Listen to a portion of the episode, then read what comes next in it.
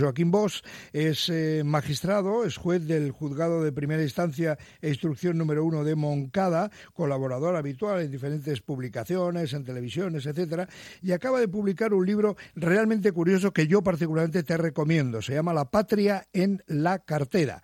En la cartera, pasado y presente de la corrupción en España. Joaquín, buen día, buenos días, ¿cómo estás? Hola, buen día. Muy bien, encantado de, participar en el programa. Oye, encantado de que estés con nosotros. Em, la corrupción suele mencionarse como una de nuestras peculiaridades, decís ahí, ¿no? Eh, ¿Realmente estamos hablando de un pueblo em, básicamente corrupto?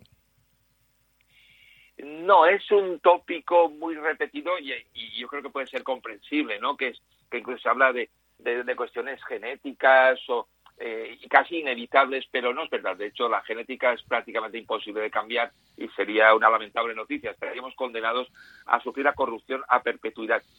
Eh, nos hemos acostumbrado, pero eh, por la configuración institucional. Los expertos demuestran que en todas las partes del mundo la corrupción tiene que ver sobre todo por cómo están configuradas las instituciones y nuestro país en, la, en democracia tiene unos efectos que vinieron del franquismo, que fue un régimen especialmente corrupto, y las secuelas, a pesar de que llevamos varias décadas de democracia, nunca hemos sido capaces de solventarlas a través de un organigrama institucional que, dificulte o impida la corrupción. Había un dirigente político por aquí que solía decirle, cuidado, eh, cuidado con la bragueta y con la cartera, porque aquí se ha hecho mucha patria con la cartera. Esto yo soy más patriota que nadie y en cuanto te das la vuelta, fíjate, Joaquín, eh, mis compañeras eh, me decían ayer, hombre, ¿vas a estar con Joaquín? Sí, pues mira, dile este titular Anticorrupción investiga comisiones millonarias en compras de material sanitario por el Ayuntamiento de Madrid. Es que es un día y otro.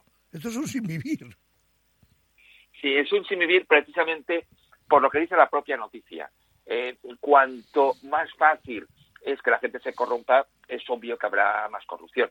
Todo lo que ocurre con la pandemia es un, espacio que facilita corromperse porque se han adjudicado muchos contratos de urgencia sin controles, sin concursos reglados y esta es una dinámica habitual de la administración pública en nuestro país. Es decir, que es muy fácil adjudicar el contrato o la obra pública a una trama corrupta y en situaciones excepcionales como la propia pandemia, en las cuales se han adoptado decisiones de urgencia sin mecanismos reglados claros, pues no puede sorprender que vayan surgiendo en los próximos meses el conocimiento de nuevos casos de corrupción. Oye, Joaquín, eh, a ver si va a tener razón Pablo Casado y le han echado entre todos los que le aplaudían ayer, que son los que le han echado, eh, cuando decía lo del hermano de Ayuso y era la, Fiscalía Europea que dice, oiga, cuidado, que es que se compró con, con fondos europeos. ¿Cómo ves tú eso? A mí me llama la atención que han sido muchos organismos europeos los que han detectado la corrupción en nuestro país cuando en nuestros propios eh, órganos internos no lo han detectado. una curiosidad, por ejemplo, eh, el Tribunal de Cuentas Europeo y no el español eh, detectó que el coste en igualdad de condiciones de cada metro cuadrado de autopista en España era el doble que en Alemania. ¿no? Eso sorprendía, porque claro, el nivel de vida más bajo, salarios también inferiores, ¿cómo era posible que aquí duplicáramos el, coste de, del metro cuadrado de autopista? Y llegaron a la conclusión precisamente de esto, de que era por las artimañas, las fórmulas en las que en España se concedían determinadas, determinadas obras eh, eh, públicas.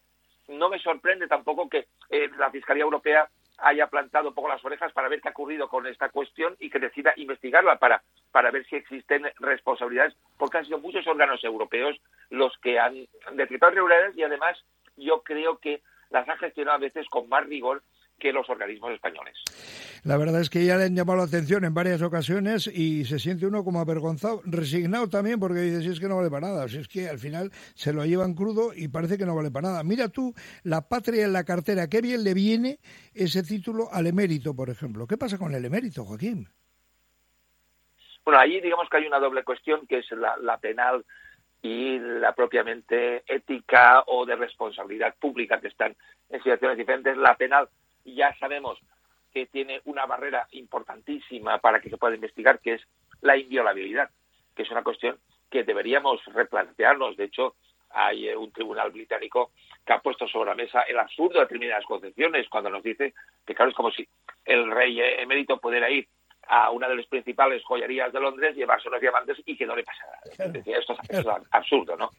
Y efectivamente esto es lo que tendríamos que plantearnos, si es comprensible que lo que nos están diciendo en otros lugares no nos debería llevar a cambiar esas concepciones sobre la figura de la inviolabilidad, porque es un comodín eh, muy peligroso que rompe el principio, yo creo que sagrado, una sociedad democrática, de igualdad ante la ley, sin una justificación suficiente, porque también decía el juez británico que en conductas privadas no tiene sentido que haya un blindaje para que se pueda delinquir sin ninguna consecuencia. Y yo creo que esa reflexión y ese debate resulta necesario para modificar esa figura de la inviolabilidad. Es que lo de inviolabilidad, de verdad que, te lleva al medievo, ¿no? Da la sensación de que este señor se levanta, mata a una señora y como es inviolable, eh, eh, llama la atención. Dice, es más antiguo eso que, que, que el chotis, ¿no? Es una concepción, si nos fijamos, de sociedades no democráticas, antiguas, que los reyes estaban ahí por decisión divina y por tanto si eran Dios o los dioses los que habían decidido que estuvieran ahí pues eran intocables desde esas concepciones es comprensible que lo fueran. En una sociedad democrática estos mitos eh, y estas leyendas y estas visiones no resultan aplicables y más eh, importante ahora es la exigencia de rendición de cuentas. Es decir, un, organismo público como la jefatura del Estado debe ser transparente como otros organismos, como la presidencia de un gobierno autonómico, de un gobierno central, de un ayuntamiento, y, debe rendir cuentas. A mí me llama la atención que más allá de la cuestión penal, eh, el propio rey emérito reconoció que había cometido irregularidades de cierta entidad porque no declaró Hacienda cuando le correspondía más de 5 millones de euros y otras conductas cuestionables y eh, su propio hijo, el actual jefe de Estado, eh, renunció públicamente a su herencia y también le, retiró su asignación económica y le apartó de las actividades desde la Casa del Rey. Por tanto, eh, hay poca ejemplaridad reconocida por el propio jefe de Estado y esto implica que debería reformularse concepciones, como decía, sobre transparencia y rendición de cuentas en la propia jefatura del Estado. ¿Sabes lo que pasa, Joaquín? Que el, común de los mortales, como se suele decir, el Menda, el que te está hablando ahora, por ejemplo, piensa a veces, poderoso caballero es don dinero, que ya lo dijo Quevedo. El otro día le vimos al príncipe Andrés, eh, bueno, pues parece que hasta, hasta casi confeso, de haber drogado y violado a una mujer, su madre, la reina, que iba del brazo con él, eh, pagó 14 millones o no sé cuánto de euros y le ha librado. El emérito, como tiene dinero, se ha librado. Bárcenas, como tiene se ha librado. Entonces, da la sensación de que seguimos como en tiempos de Franco, que tú lo comentas al principio del libro, que está muy bien, ¿no? Que el pasado se resiste a pasar. Poderoso caballeros don dinero, Joaquín. Bueno, yo en, Twitter tengo colgado, colgado desde hace años una reflexión de que a veces tengo la sensación como juez de que las leyes son telarañas que acaban atrapando a, las moscas y dejan pasar a avispas y a. Es una reflexión que viene desde la antigüedad. Eh, desde la antigüedad clásica ya han ido repitiendo numerosos pensadores y escritores y es cierto, es cierto que ante, ante la justicia y ante el sistema legal puede haber eh, a veces dobles maras de medir. El primer presidente del Tribunal Supremo dijo que eh, las leyes están hechas más para el roba gallinas que para la alta eh, delincuencia económica. En todo caso, yo tampoco soy tan pesimista. Creo que hemos ido avanzando. Usted acaba de citar a Bárcenas, pero Bárcenas está en prisión actualmente.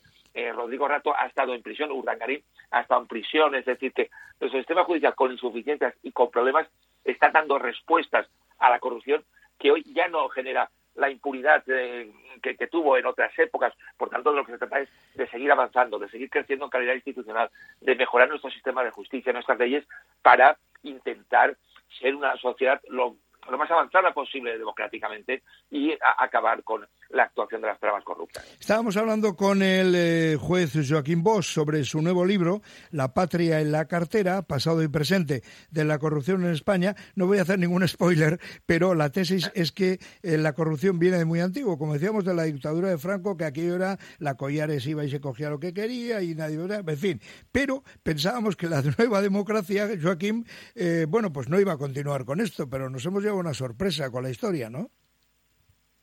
Yo cito en el libro casos de corrupción eh, desde la Edad Media. Por ejemplo, en Navarra eh, cito un caso documentado de un gobernador civil que fue eh, finalmente eh, ahorcado por corrupción después de cortarse la lengua. Es decir, que casos de corrupción hay desde muy, desde, desde muy antiguo, pero en la dictadura de Franco es cuando adquiere dimensiones institucionales equiparables a las de ahora porque fue una etapa de mucho crecimiento todo el mundo occidental de, de los estados, con nuevas competencias, atribuciones, presupuestos, y en el caso de, del Estado español hubo un crecimiento sin controles democráticos como en otros países europeos. Y esto es lo que provocó una corrupción absolutamente generalizada. En democracia pudo haber cambiado la situación, pero eh, hubo unas dinámicas en el proceso de transición que lo dificultaron enormemente. Entre otras cosas, que no olvidemos que eh, gran parte del proceso de transición fue pilotado por dirigentes que venían de la dictadura. Entonces, hubo, eh, hubo continuidades, hubo efectos que siguieron y además mi impresión también es que los nuevos partidos políticos hubo una concepción generalizada que es que se acabó asumiendo la corrupción del franquismo como un mal aprovechable. Es decir, no se atacó frontalmente porque era exigir cuentas a quienes habían estado en la dictadura. Y el contexto de la transición no era de exigir esas cuentas, como sabemos perfectamente, pero aunque podía haberse eliminado en los primeros años de democracia, fue una carta blanca que se acabó utilizando porque sirvió funcionalmente para financiar partidos políticos, pagar campañas electorales, financiar sedes, y esto es lo que dificultó la ruptura con, con el régimen anterior. Así es. Bueno, en la obra, en cualquier caso, es el resultado de una inmensa y exhaustiva documentación bibliográfica. ¿Cuánto tiempo, cuánto tiempo te ha llevado este libro, Joaquín? La verdad es que la redacción, eh, poco menos de un año, pero eh, claro, sería engañar al lector, ¿no? Detrás de esto puede haber 10 o 15 años de lecturas, de reflexiones, de anotaciones, sin que supiera seguro que iba a escribir un libro, pero con un trabajo, digamos, de, investigación, ¿no? Como, efectivamente está en, la amplia recopilación bibliográfica, hay más de 300 sentencias estudiadas, claro, esto, esto viene de, de muchos años de, reflexiones, aunque el proceso de la escritura se ha acelerado cuando ya tenía claro qué es lo que quería escribir. Joaquín, te agradezco muchísimo que hayas estado en Radio Popular, aquí en Herrera García con nosotros, eh, que nos hayas explicado un poco más de, tu libro y de la situación actual que estamos viviendo y que mucho me temo no va a cambiar demasiado, ojalá que sí. Y te doy la enhorabuena por este La Patria en la cartera, pasado y presente de la corrupción en España, editado por Ariel, porque la verdad es que está, está muy, muy bien, muy, muy interesante y te pone las pilas, como decíamos. Por cierto, tú que eres docente y que enseñas a otros eh, jóvenes jueces, etcétera, y tal, eh, un día tengo que hablar contigo del secuestro de la justicia. ¿eh? de ese otro libro en el que tomaste buena parte, porque me da la sensación de que de un tiempo a esta parte la justicia, llámese Consejo General del Poder Judicial, lo que sea, está pelín secuestrada, ¿no? Pero eso, como decían, es otra historia. Joaquín, enhorabuena por el libro, que tenga muchísimo éxito y bueno, que vaya todo muy bien. Muchísimas gracias, un placer estar en el programa. Un abrazo. Muchas gracias, un abrazo fuerte. Joaquín Bosch, el juez. Las nueve y 53 minutos, moliendo café.